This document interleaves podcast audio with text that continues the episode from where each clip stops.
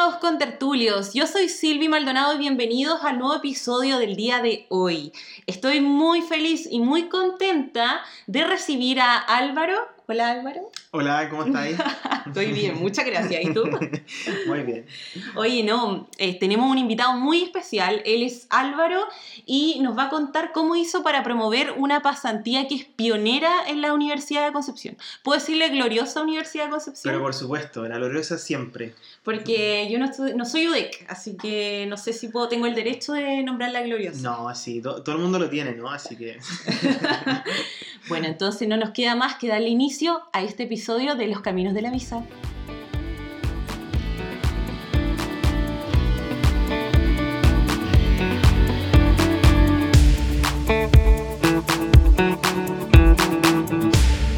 Bueno, entonces como ya les adelanté en un inicio, yo estoy con Álvaro Ruiz. Álvaro Ruiz de Chillán, De Chillán, de Chile, justamente. región de Ñuble, Ñuble región, Ahora. lo más pues, grande, a Lo más grande. la longaniza. La- Conocidos por la longa y porque ahora somos, claro, capital regional. Así es, así es. Oye, y tú eres licenciado en medicina veterinaria, ¿verdad? Justamente, licenciado nuevito. Hace, bueno, el año pasado me licencié de medicina veterinaria. ¿Y ahora qué te queda para terminar? Y ahora es en lo que estamos. Estamos manos a la obra haciendo esta eh, pasantía que estoy haciendo acá. Oye, sí, sí, a ver, ordenemos la cosa. ¿Qué estás haciendo acá? Bueno, la verdad las cosas, estoy hoy día acá en, en España, ¿cierto? En Cataluña, eh, haciendo una pasantía, que es esta pasantía con la que yo pretendo titularme. Ok. Eh, de manera de que, nada, eh, estoy ya terminando y a puertas de, de volver a Chile, digamos, a, a lo último que queda escribir nomás este eh, informe de la pasantía y seguir con el siguiente paso que ya es obtener el cartón, el anhelado cartón, ¿cierto? Eh, dicen que en helado, pero después no sé qué tanto. Llega demasiado rápido y como que te aborda. Oye, pero tú viniste acá entonces a hacer una pasantía en medicina veterinaria en, en la universidad. De la Universidad de Lleida, justamente.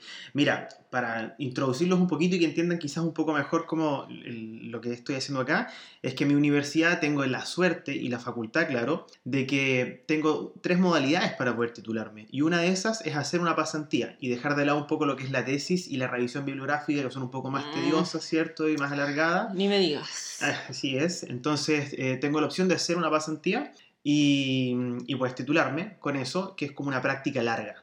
Y genial, o sea, desde que tengo esta oportunidad lo pensé y nada, eh, me ha salido, pero muy bien. Oye, pero esta pasantía, ¿cuánto dura? La pasantía dura 16 semanas. Ya, ¿vale? pero esto es como el embarazo, así como cuando te dicen Claro. tengo 23 semanas, ¿no? ¿Cuántos Cla- meses es eso? Cuatro meses, son cuatro meses. y- Hoy la pregunta es estúpida, acabo de quedar como un imbécil, ya no importa. No, no, pero es que sí, porque a veces uno habla en semana y bueno, no, no, son, claro, cuatro meses y geniales, o sea, son cuatro meses a tope que tú tienes que estar haciendo una práctica en esta pasantía, digo, eh, que es muy práctica, que es muy de hacer cosas, ya trabajando como médico veterinario eh, en algún lugar y con eso optas a la titulación, así que muy bien, adquirir conocimientos, pero... Y ahora, ahora ya estás en qué semana? No, yo terminé ya, estoy en la última. Ah, te nos vas. Así es, estoy en la que más, estoy en la que más, ya se acabó, entonces hice mi práctica aquí, hice mi pasantía y me tengo que largar.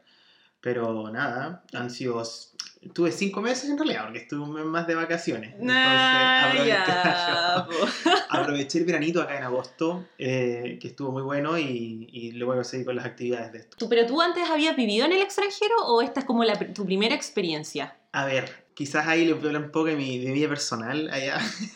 Queremos conocer. Pero, claro, pero yo vengo de una familia que han sido muy viajeros todos. Tengo como metido ahí el chip un poco de salir. Y sí, yo estuve eh, un tiempo antes, estuve viviendo en Alemania un año, en un intercambio que hice cuando salí del colegio. Y pero, ¿cuánto tiempo estuviste fuera? Estuve eh, 11 meses fuera esa- Ya. en esa oportunidad. Guau, Alemania, muy distinto a Chile. Sí, po, o sea, full distinto. Tú salís de Chile acostumbrado a una forma de vivir muy diferente Claro. y llegáis a un país como Alemania que es muy diferente culturalmente. ¿Pero cuántos años tenías cuando fuiste a Alemania? Ya ni me acuerdo, salí en cuarto medio. Yo terminé cuarto, terminé el primer semestre cuarto y eh, me repitieron las notas. El colegio tenía esa opción de que tú podías repetir las notas al segundo semestre y te ibas, digamos. Ah, sí, con- tú, lo último año de todo te mandáis a cambiar y la, la Claro, tiráis pero- fácil. el Pero- camino corto. Pero obvio, o La- sea- el chileno. No, no, es que es muy práctico porque tú terminas la mm, cuarto medio y, y te mandé a cambiar porque, claro, es una oportunidad tremenda. Muchos me decían, oye, vaya a perder un año, vas a perder un año, pero en realidad ganas un año. Y yo cacho que eso es súper importante en toda esta gente, ¿cierto? Que, que se le mete este, esta- este bichito por salir, es que siempre ganan, ¿ok? Acá nadie se pierde un año, nadie... Eso, eso mismo te iba a preguntar porque se, se, se oye mucho y es algo que también me han dicho. Viajar es perder. No, olvídate, o sea, olvídate. Mira, primero que todo uno tiene que sacarse de la cabeza que va a perder plata. Que al final no estáis perdiendo plata, estáis haciendo una inversión para ti mismo, o sea, y, y sea el dinero que sea, si es mucho o poco. Pero el salir, uno gana en experiencia, uno llega a una persona muchísimo más segura, eh, llegas con, aprendiendo un idioma nuevo si te vas a un país donde hablas otro idioma. eh, adquiriendo una, una cantidad de, de herramientas para tu vida profesional y personal enormes. O sea, yo creo que Tú lo recomiendas. Sí, pero completamente. O sea, desde ya ustedes que están escuchando esto, por favor, háganlo. O sea, atrévanse a hacerlo porque van a salir ganando de todas maneras. Volviendo a lo que es la idea de cómo fue tu emigración temporal, porque digamos que no te vas a quedar. Claro, justamente. Eh, eso de dónde nació de ti, porque tú me dijiste de que eh, esta fue una, tu universidad te permite tres modalidades para la titulación. Tú escogiste una y esto ya se da, o sea, to- todos los años eh, sale algún alumno de medicina veterinaria. Así como que salgan, no, no recuerdo, yo no conozco a nadie que lo haya hecho, eh, pero la posibilidad de hacerlo está, o sea, uno si elige la práctica, o sea, digo la pasantía, ¿cierto? Muchas personas tienen que hacer pasantías, pero la hacen, por ejemplo, en empresas en Chile, ¿cierto? En una empresa o en alguna clínica veterinaria en mi caso, o lo que sea que uno quiera dedicarse de todas las ramas de la veterinaria, ¿cierto? Y va a hacerla en algún lugar. Yo dije, bueno, puedo hacerla en otra parte, ¿no? y ahí es donde tuve un poco de suerte porque eh, me acoplé, ¿cierto? a Un profesor, al profe Reinaldo, así que si me está escuchando alguna vez, profe, le mando muchos saludos. Gracias, profe Sí, Reinaldo. gracias, profe, porque le debo todo. El profe, conocí- él hizo un, un máster acá en la Universidad de Lleida. Entonces él armó muchos contactos con la gente de la Uni de Lleida. Eh, y a mí en un momento me dijo, Álvaro, ¿sabes qué? Eh, esta- Oye, ojo que el networking eh, en, este, Heavy, en, esta, o sea, en esta era de, de la comunicación Sí. es heavy. Es heavy, ¿cierto que sí? Entonces, bueno, me ha dicho, tengo la oportunidad de que te vayas a Lleida, puedes hacer una, una pasantía, puedes hacer una práctica, lo que quieras, me dijo, estamos a un correo de hacerlo. Y yo dije, tate, es la mía, o sea, ahora o nunca. Así que lánzate, pero... Oye, para, pero ¿qué te dijeron tus papás? ¿O tú, eh, tú no le comentaste O nada hasta que esto ya estaba Yo armado? empecé a cachar esto cuando el profe me tiró, la, me tiró ahí los peba un poco, ¿cierto? Eh, y empecé como a juntar, a hilar ideas, porque uno empieza, oye, podría hacer esto, mira, porque estábamos en plena pandemia además. Entonces, eh, todo era un poco con incertidumbre, no sabía si iba a funcionar esto. no- Entonces dije, no, vale, voy a darle nomás y le conté a mis viejos. Y mis viejos, obvio, mis viejos me apañan, pero a todo, así, pan y cebolla conmigo. Entonces yo les cuento esto y me dicen, pero es que si se puede, te vais inmediatamente. O sea, bueno, sí. Y nada, eh, tomé, la, tomé la- las maletas nomás y la hice. O sea, genial. Y con los permisos de la universidad fue muy complicado para poder hacer, por ejemplo, para poder aceptar que esta pasantía fuese en el extranjero, porque convengamos de que ellos aceptan una pasantía en Chile, donde saben cómo funciona un poco el formato de universidad y también el formato de las empresas. Pero que, que sea en una universidad extranjera con la que a lo mejor no tuviesen una conexión directa para enviar intercambios, Claro, como, como que no la conocieran tanto. Sí, porque en realidad, esta, ojo, que la uni de Lleida con la uni de Conce no tenían convenios. ¿Vale? Eh, entonces yo fui, claro, como un ratón de laboratorio. Porque, Ah, gran labor. claro, yo tenía también que... ir a Atención, eh, niños de la Universidad de Concepción, aquí. Claro, yo De, tenía que ir a de este hombre depende que ustedes puedan ir el próximo año, los años venideros. Caminante no hay camino, se hace camino al andar, como dicen, así que obvio, yo ir al peregrino un poco, pues, entonces tenía que demostrar que sí se podía. Pero mm, claro, yo empiezo a mover los papeles que me dices tú para los permisos y todo en plena pandemia, comité de crisis de la UNECONCE, tenían que aceptar esto, tenían que avalarlo, porque si me daba COVID, por ejemplo, y no sé... Tenían que hacerse responsables. Claro, porque ellos o te no, entonces tenían que estar en- moviendo todos esos temas. Pero por suerte la uni siempre muy eh, eh, abierta ¿cierto? a solucionar los problemas y la verdad las cosas les gustó mucho la idea. Yo cuando les dije eh, a los directivos de la universidad, de la facultad, saben que tengo esta oportunidad y creo que una tremenda oportunidad profesional, laboral. La justificaste. Claro, y, y esto, y, y la verdad las cosas creo que es una tremenda oportunidad que no puedo dejar pasar. Y me dijeron, sí, vale, aceptado.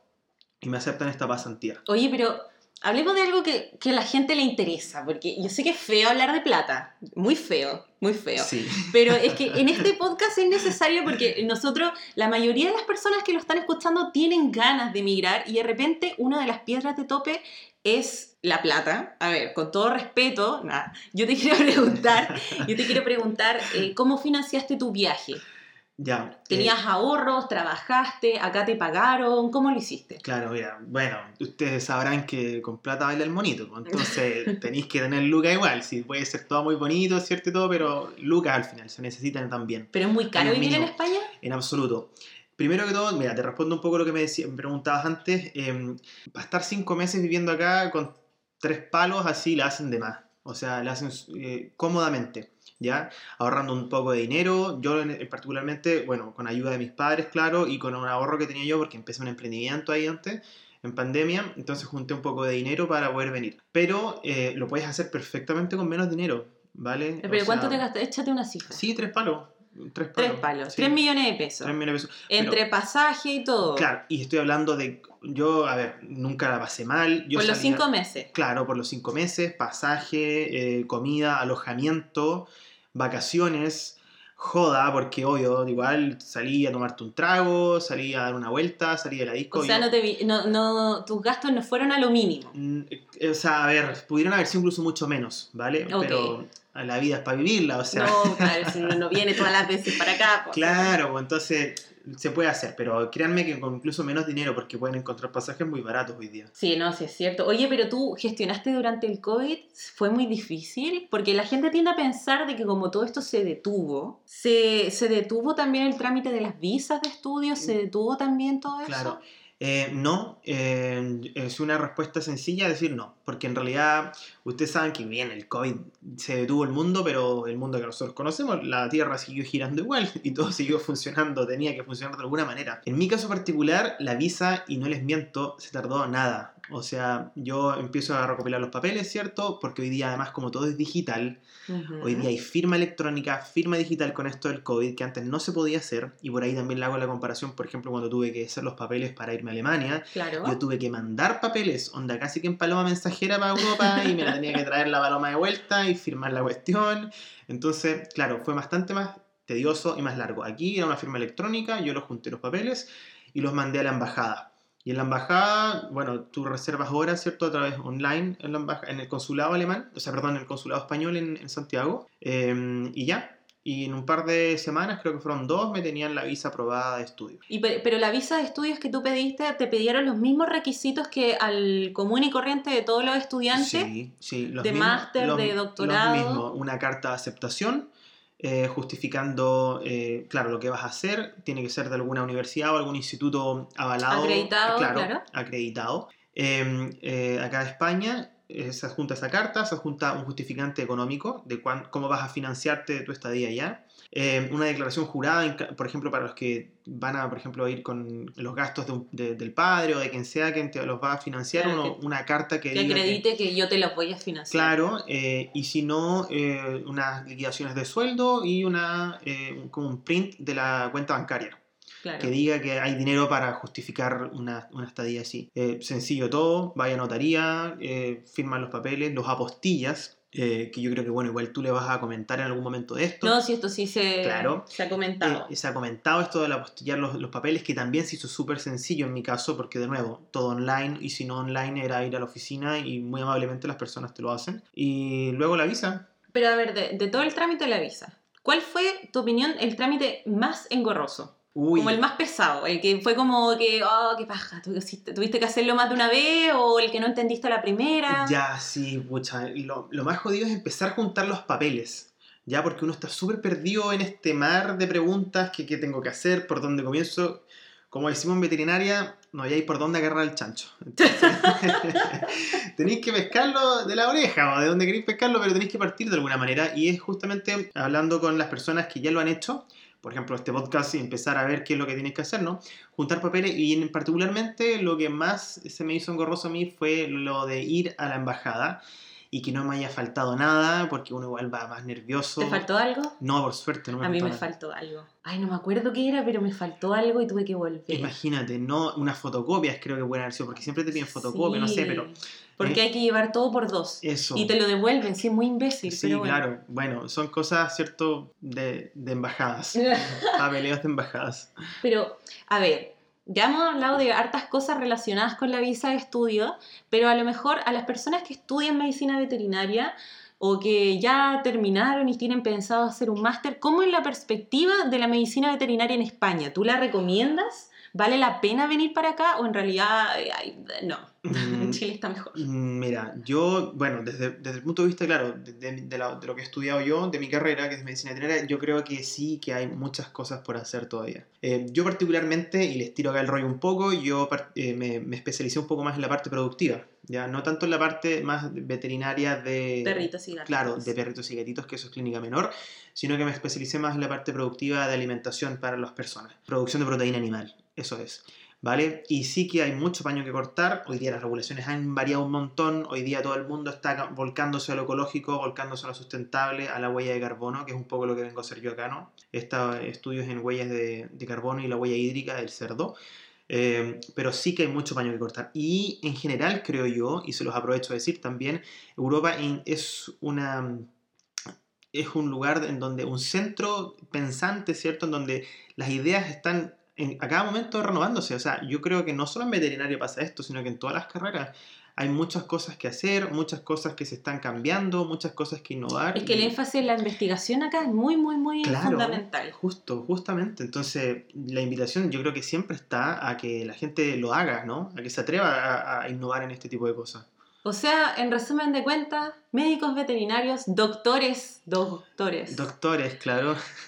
¿Les conviene venir a España? Sí, de todas maneras, de todas maneras. Y bueno, y para los que les gusta la clínica menor, ojo, también. ¿Qué sea, universidades tú como que te eh, conociste o, o te, te diste a entender de que son buenas en esta área Ya, o el área general, no sé?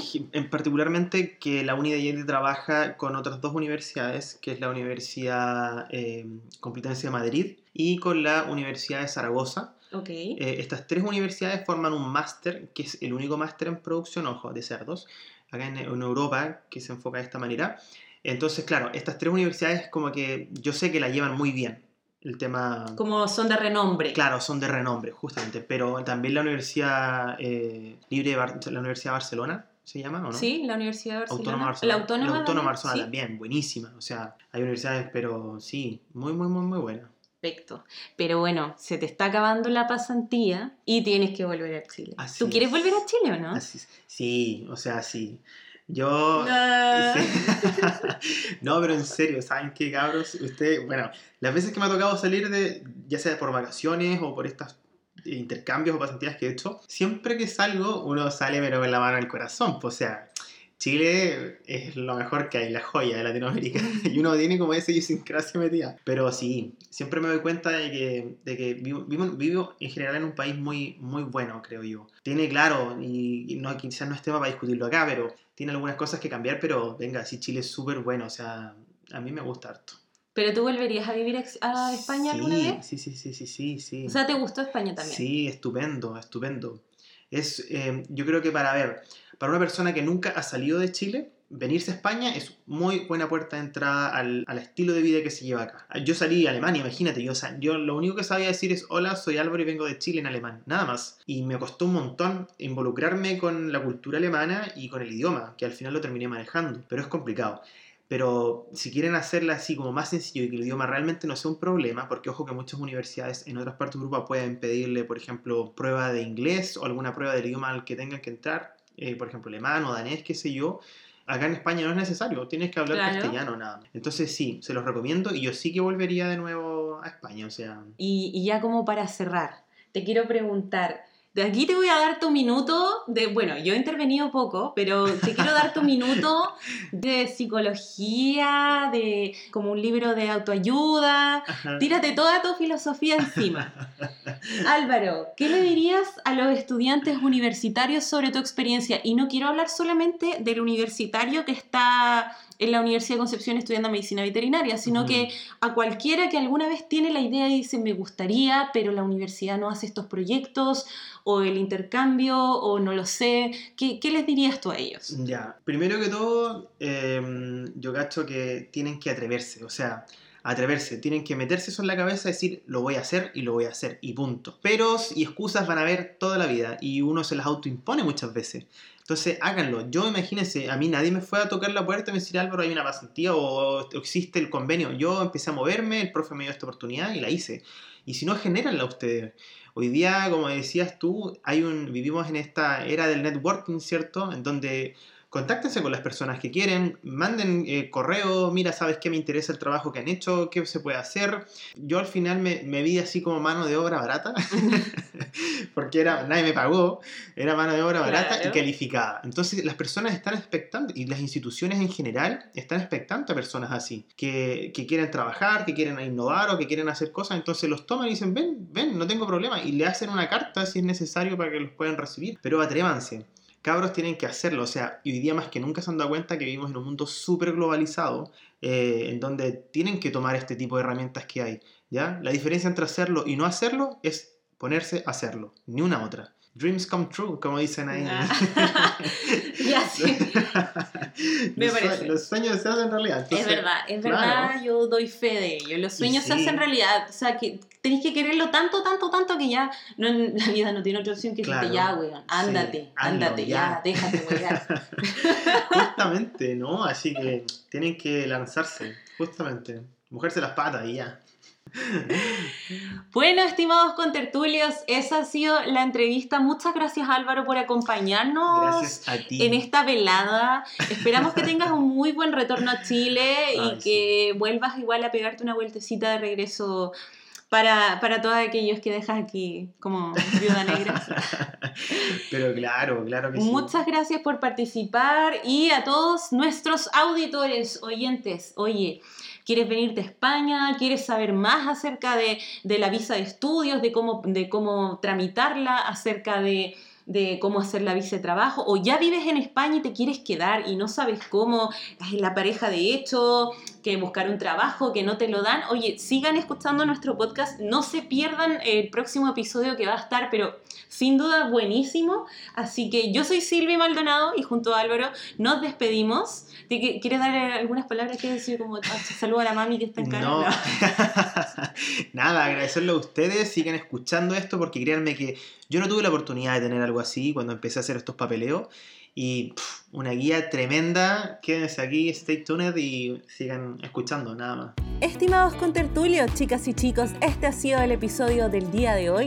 El próximo martes a esta misma hora y vamos a publicar un nuevo episodio sobre la Javi Portus, su experiencia en Barcelona y qué la hizo regresar. Quédense atentos y si quieres ahondar o tienes alguna duda, agrégame a mi Instagram arroba Maldonado o con dos O y, si no te puedo ayudar, pues bueno, lo resolvemos de alguna forma. Muchas gracias por y nos escuchamos la próxima semana. Adiós.